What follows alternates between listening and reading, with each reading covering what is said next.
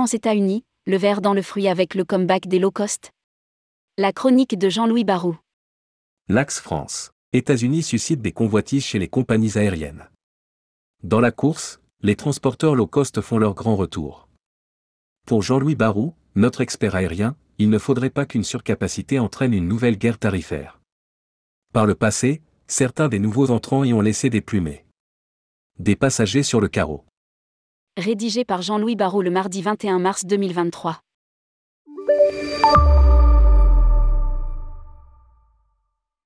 Voilà peut-être le signe que nous sommes enfin débarrassés des pernicieux effets du Covid. Les transporteurs se ruent sur l'axe transatlantique qui peut être une véritable machine à cash, à condition, toutefois que la surcapacité n'entraîne pas une nouvelle guerre tarifaire. Les opérations pour l'été sont bien en place. Au départ de Paris seulement, je note 48 vols par jour vers 15 destinations vers les seuls USA dont 14 vers les deux plateformes de New York. Certes Air France et Delta Airlines qui ont un accord de joint venture se taillent la part du lion avec 34 fréquences à tous les deux, les 14 restantes étant partagées entre United Airlines, American Airlines, French Bee, la compagnie, Air Tahiti et même North Atlantic, le tout dernier opérateur. Et c'est là le problème, je veux parler de l'arrivée de North Atlantic dans un paysage qui semblait assez bien équilibré. Je note d'ailleurs qu'un autre trouble fait s'est invité dans le jeu avec JetBlue dont on n'a pas encore les détails de l'opération.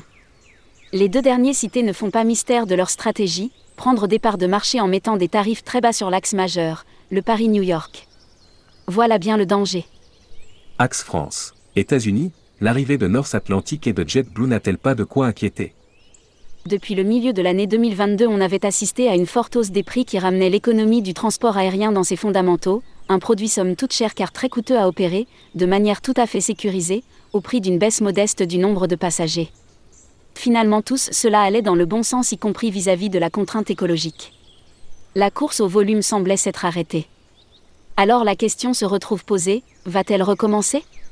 D'ailleurs la situation au départ de Londres est similaire, sauf que les volumes d'offres sont beaucoup plus importants. Rien qu'entre Londres et New York, on ne compte pas moins de 8 transporteurs qui offrent 35 allers-retours journaliers, le tout avec des appareils de grande capacité. Grosso modo, le trafic transatlantique au départ de Londres est deux fois et demi supérieur à celui de Paris. Et on assiste au même phénomène, le retour des low cost. Bien entendu, l'offre des nouveaux transporteurs n'a rien de comparable avec les compagnies traditionnelles. Mais l'arrivée de North Atlantic et de JetBlue n'a-t-elle pas de quoi inquiéter? Les transporteurs traditionnels ont été amenés à baisser la qualité de leurs services. Je me souviens parfaitement du discours prononcé par Mike Conway, à l'époque le CEO d'America West Airlines à Cannes au milieu des années 1990 ou devant un parterre pour le moins sceptique sinon carrément ironique de dirigeants de compagnies traditionnelles, il avait annoncé J'ai encore ces mots en mémoire. Les transporteurs low cost dicteront les tarifs aux compagnies historiques et c'est bien ce qui s'est produit. L'arrivée sur un marché traditionnel de nouveaux opérateurs beaucoup mieux gérés, il faut le dire, et qui n'avaient pas à supporter le poids du passé, a bouleversé les fondamentaux du transport aérien. On est passé d'un concept un peu élitique, il faut bien l'avouer, à la recherche effrénée de nouvelles couches de clientèle alléchées par des affichages de prix d'appel dont aucun ne correspond à la réalité des coûts. C'est ainsi que progressivement les transporteurs traditionnels ont été amenés à baisser la qualité de leurs services, finalement de faire payer à leurs clients les baisses de charges nécessaires pour lutter contre une nouvelle concurrence beaucoup moins dépendante des contraintes historiques sociales. Les mêmes acteurs reviennent sur le marché avec les mêmes pratiques. Finalement personne n'y a gagné. Les tarifs d'appel ont été considérés par les clients comme des prix de référence alors qu'ils étaient loin de payer les coûts. Ils étaient compensés par des services annexes mais finalement obligatoires que les consommateurs devaient payer, comme en particulier la politique bagage. De plus afin d'assurer, si possible, une rentabilité certes très faible des transporteurs, ceux-ci ont été conduits à rechercher des coefficients de remplissage dont le moins que l'on puisse dire est qu'ils ne tenaient pas compte de la nécessaire qualité de service nombre de ces nouveaux entrants ont été amenés à déposer leur bilan et finalement à laisser au sol des clients qui avaient payé les tarifs certes compétitifs, mais qui n'ont bénéficié ni des produits achetés, ni du remboursement de leurs achats. On peut toujours penser que, pour le moment, ils ne pèsent pas beaucoup par rapport au volume de sièges générés par des compagnies traditionnelles. Mais le verre n'est-il pas dans le fruit?